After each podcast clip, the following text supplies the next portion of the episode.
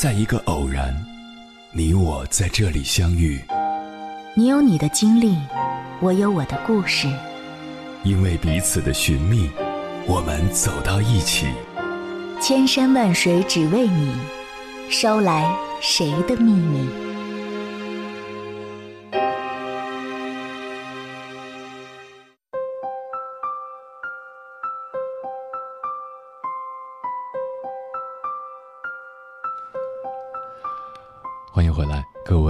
位夜行者，这里是正在直播的中国交通广播，千山万水只为你，深夜不孤单。我是迎波，绰号鸭先生。我要以黑夜为翅膀，带你在电波中自在飞翔。前段时间，一段视频在网络上广泛传播。一位安徽的大爷，因为没有智能手机，无法提供健康码，只能徒步千里，风餐露宿，耗时十多天的时间，才从安徽亳州一路走到浙江台州投靠亲戚打工。老大爷的故事迅速通过网络媒体发酵传播，引发了很多网友的关注和同情。但故事很快有了反转。六月二十三日，记者从浙江台州黄岩警方获悉，大爷姓戴，来浙江期间坐过三趟火车。到台州以后，大家都非常照顾他，帮了他很多忙。现在已经安全送他回老家了。铁路部门也表示，没有健康码也是可以乘坐火车的。虽然新闻热度很快过去，但网友们的担忧并不是没有道理。很多中老年人不会用智能设备，在无法出示有效健康码的情况下出行购物都有诸多不便。接下来，千山万水只为你，跟朋友们分享的文章名字叫《不会用智能手机的五亿人正沦为新时代难民》，作者：Shell。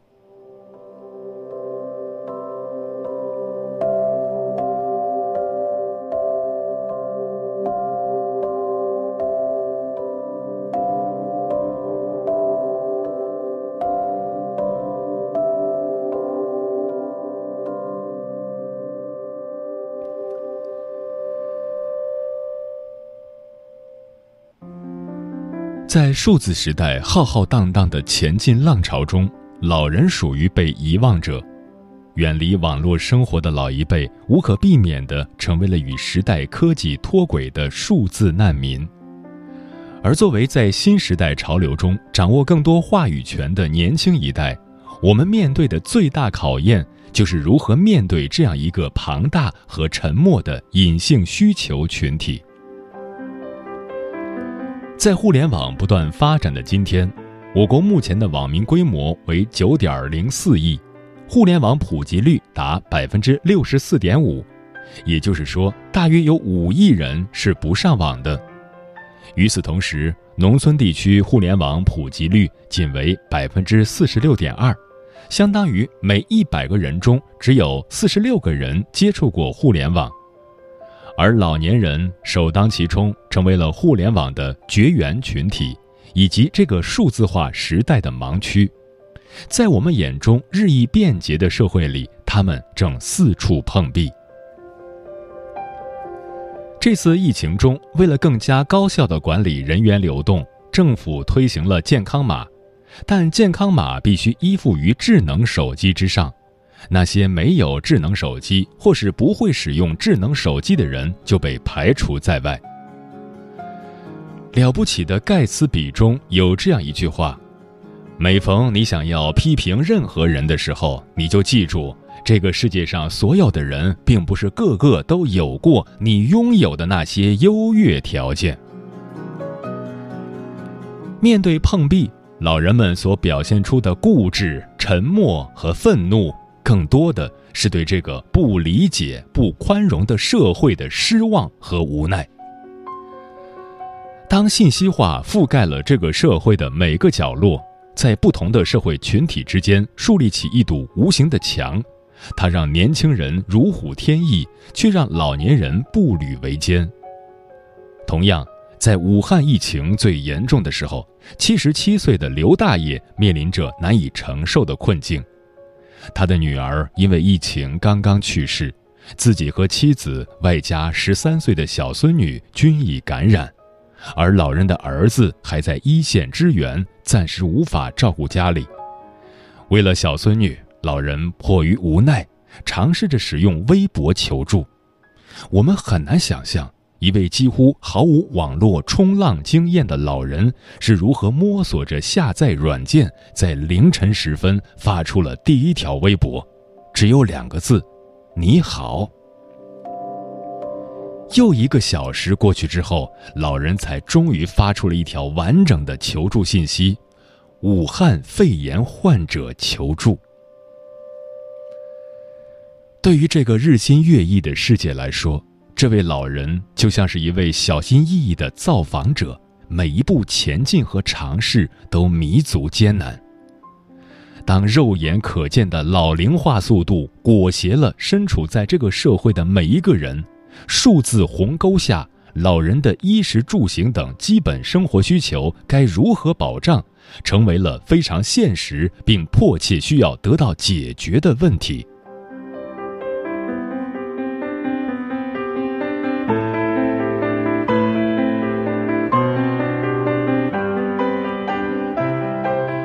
美国著名的未来学家托夫勒在《权力的转移》一书中提到了数字鸿沟的概念。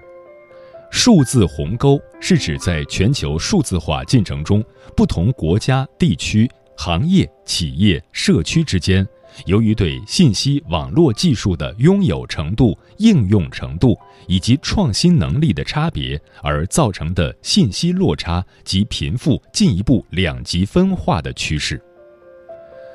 当互联网连接起整个世界，不同国家、不同种族、不同地区、不同文化，甚至是不同年龄之间，会呈现出更加明显和强烈的信息差。这个信息差随着时间的推移不断扩大，制造出新的理解鸿沟。也就是说，不同网络素养的人在数字化时代所能享受到的红利是完全不同的。数字素养高的人，譬如学习和接收信息能力强的年轻人，可以充分吸取数字世界的营养，让新科技为其所用；而对于数字素养低的人，譬如经济能力有限或是新事物接收能力差的中老年工人，要不在低质量的信息海中勉强前行，要不被迫掉队，被时代的浪潮抛弃。近几年来，为了方便出行，各种各样的轿车外卖软件越来越普及，甚至完全改变了年轻人的生活方式。使用轿车软件能够很大程度上提高打车成功率。然而，一项调查显示，只有百分之十三点七的老人会选择用滴滴等轿车软件打车。对余下的老人来说，不是不想用，而是不会用。当他们像往常一样站在路边招手的时候，怎么也想不通的是，那些亮着绿灯的出租车为什么对自己视而不见？在黑龙江省鸡西市，六十八岁的谢大爷在超市买了八块八的葡萄，排老长队，终于轮到自己结账了。结果收银员表示不接受现金支付，谢大爷很愤怒，赌气地说。你不收我就走了，拿着葡萄走到超市门口，被保安拦下，两人发生冲突。谢大爷非常愤怒：“我拿的是人民币，不是假币，羞辱我呢！羞辱我老头不会用微信啊！”也有老人表示，家人帮自己安装了支付软件，也教了自己如何使用，但因为上面的字太小，用的也不熟练。排队买单的时候会耽误时间，害怕影响其他人。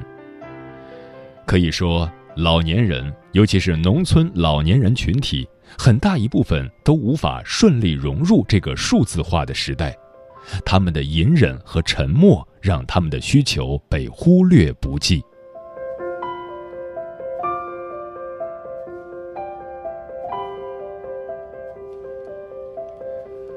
二零一九年春运期间，一位来自安徽宿州的老人不懂网络订票，去了六次人工窗口都没能成功买到一张回家的火车票。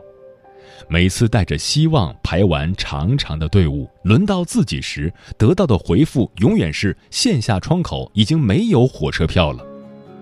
工作人员告诉他，想要买到票还得上网去买，但大爷不辞劳苦跑了六次人工窗口，不就是因为对于出生在上个世纪六十年代的他来说，不会上网，不会线上购票，更无法线上支付吗？最后，在别人的帮忙下买到车票的时候，老人扑通一声跪在了地上，既释然又委屈。隔着屏幕的我们都能感受到这样一位老人面对新时代变化所表现出的茫然、心酸和绝望。当时代的列车飞驰而过的时候，无数这样隐忍的、不愿意麻烦别人的老人被悄无声息地抛在了身后。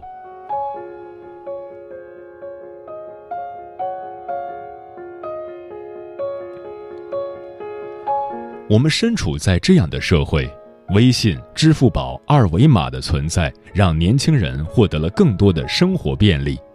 但我们的生活中不能只有扫码，不能忽视那些不会扫码、不会使用智能手机，甚至是无力购买智能手机的人。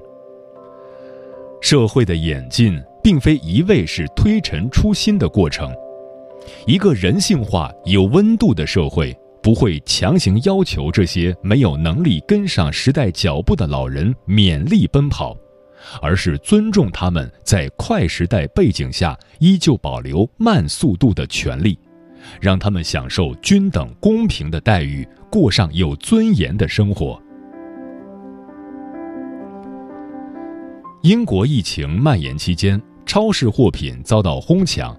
很多行动不便的老人只能面对着空空荡荡的货架，沉默不语。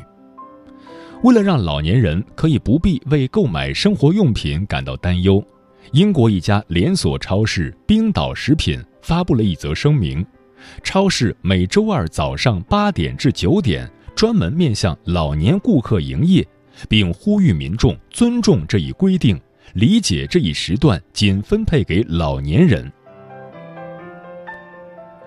同样，英国超市 Sainsbury's 特意联系了二十七万名老年人或弱势群体的消费者，为他们开放特别的网购时间段，尽量优先满足老人的购物需求。对于老人们来说，受限于认知和行为能力，生活中可能面临诸多不便。而年轻人能够做的，就是给他们多一点耐心，多一份设身处地的关心。比如，医疗机构可以专门为老年人开设挂号就医等绿色通道，而不必要求网上预约挂号。超市、便利店等购物场所不要强制要求所有人使用二维码支付。对于不会使用健康码的老人，由社区服务人员负责打印出电子二维码，定时更新；或者由公园、银行、超市等公共场所提供代查等服务举措，做好独居老人的登记工作。遇到特殊情况，可以及时通知新闻讯息。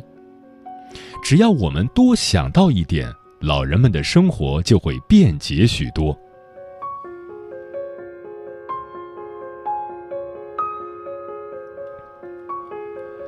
关爱老人，或者说关爱弱势群体，从来不是一个空洞的话题，因为当社会运行规则改变的时候，我们每个人都可能成为弱者。当社会默认所有人都是异性恋时，同性恋被歧视和排挤；当社会默认四肢健全者在外出行时，身患残疾、行动不便的人只能待在家里，寸步难行。当社会默认所有人都会使用智能手机时，老年人和无力负担的低收入者会被迫承担被淘汰的后果。当社会默认所有人都可以自食其力时，遭受欺凌的孩子被暴力威胁的妻子，步履维艰的病重者，又该怎样面对这个无所依靠的世界呢？一个文明、健全、充满温度的社会，不能缺少包容性，它会给每个人留有一点生存空间。无论是为正占据着优势的我们，还是在某一方面正处于弱势的他们。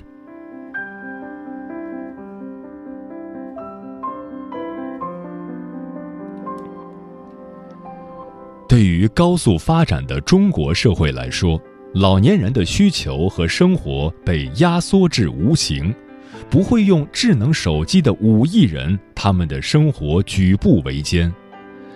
每个人都会老去，我们无法想象时代的进步会带来多少出人意料的科技革新。但我们很可能会和今天的老人一样，因跟不上潮流步伐而面临出行不便、生活不便的窘境。被时代进步抛弃的年迈者，需要更多的人文关怀和善意体恤，让他们老有所养，老而得养，这是一个社会应该具备的温度。而探讨他们的现在，同样是在关注。我们的未来。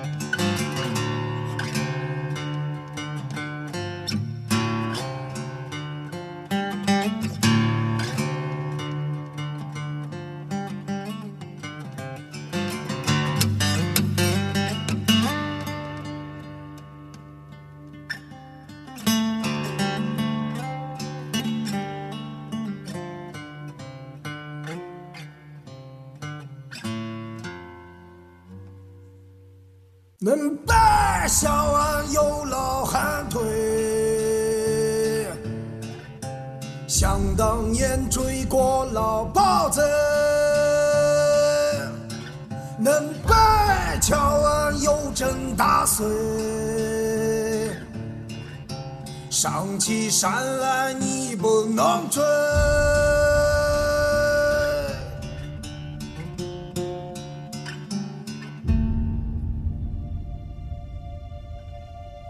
这些年走在追梦的路上，总是匆匆奔向希望和远方。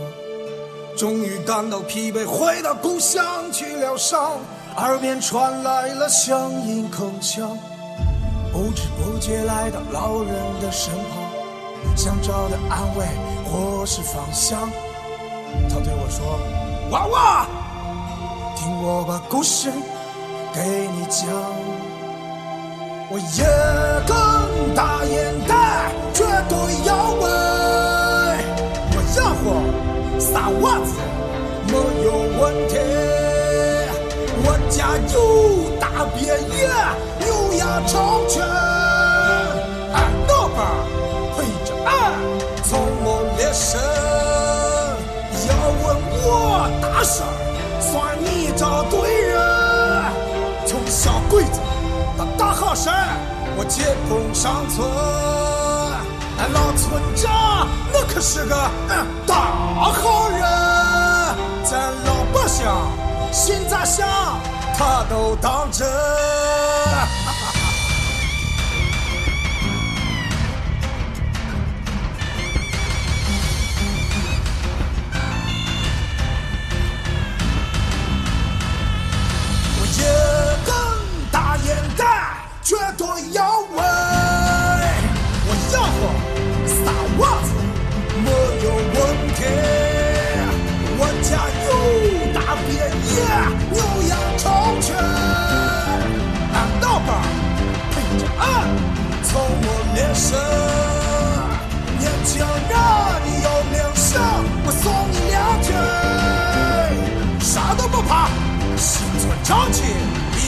压身。突然间，有一股力量正灌入我的灵魂，暂息的眼神和语言。我静静地看着眼前的老人，一阵风吹散我所有的疲惫。我也更大眼敢，绝对要问。智能时代，老人们该何去何从？听友阿奇说，我的姥姥姥爷也是最近才学会用手机的，他们身边好多朋友都开始用智能手机了，我们也给他们买了智能手机，可是买回去教了好久，还是不太会接电话，不会发语音。我只好给他们写了一份图文并茂的说明书，让他们不会的时候翻看看。对于他们来说，还是有些难。纯洁的蘑菇说：“今晚的话题好有感触。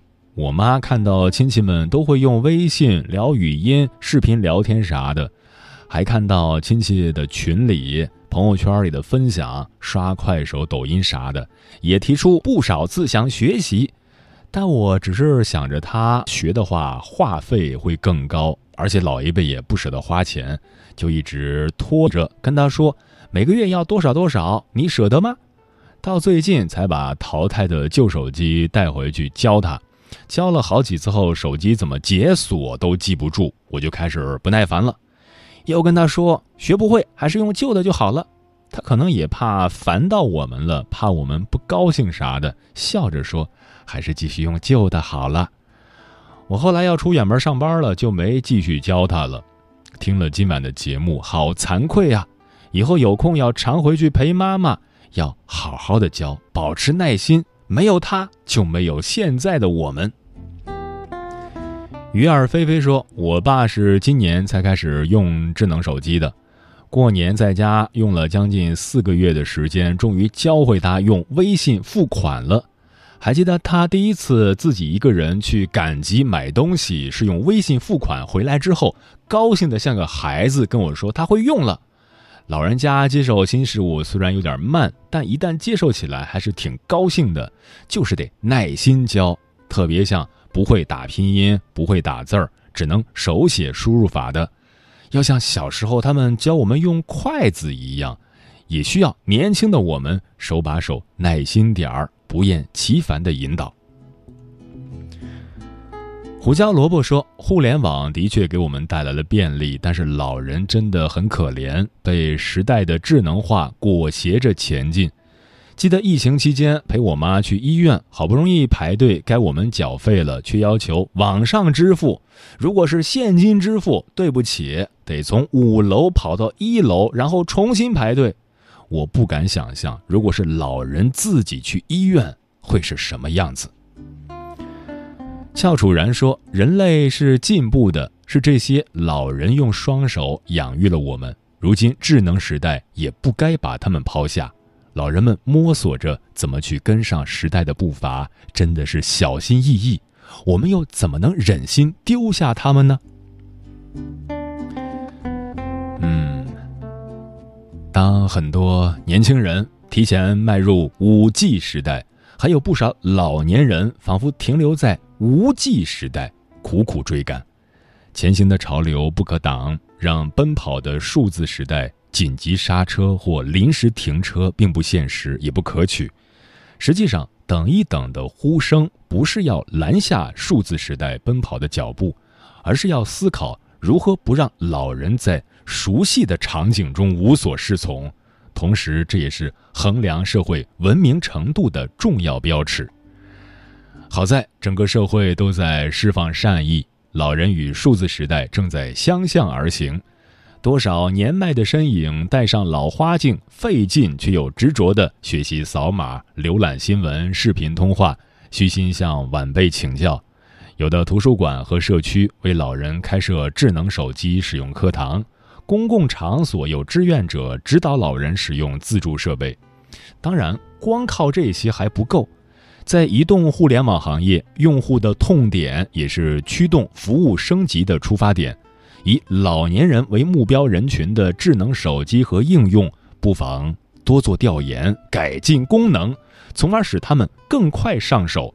在公共场所等一些生活场景，为没有条件学或学得慢的老人保留传统的慢选项，让他们不至于在信息高速公路上步履维艰。我们关注的是身边年龄渐长的长辈，担心的也是有一天上了年纪的自己。毕竟，科技发展的本意是添彩，而不是添堵。让科技感多些温度，也是智能生活的应有之义。时间过得很快，转眼就要跟朋友们说再见了。感谢你收听本期的《千山万水只为你》。如果你对我的节目有什么好的建议，或者想要投稿，可以关注我的个人微信公众号和新浪微博，艾特我是鸭先生，乌鸦的鸭，与我取得联系。晚安，夜行者们。都笑了汤崩，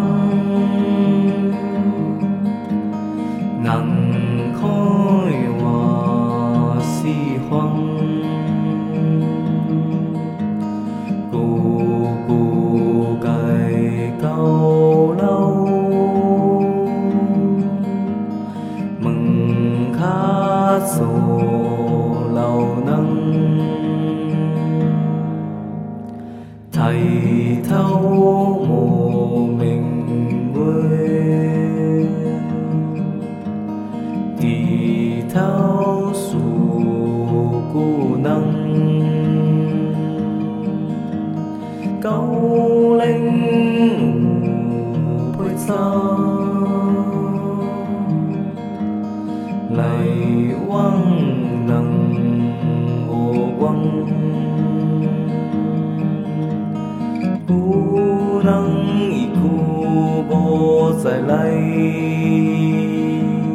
无再来。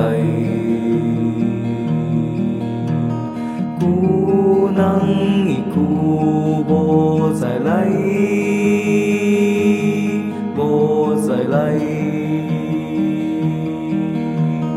来世再会。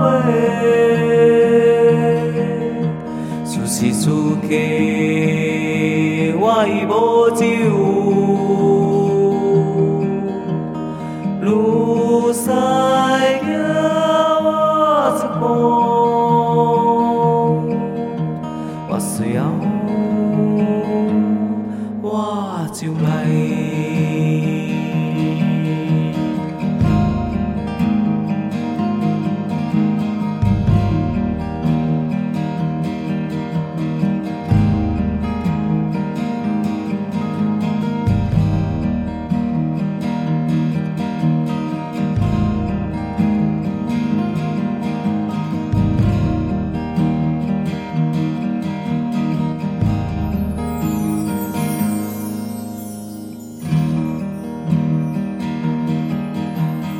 来世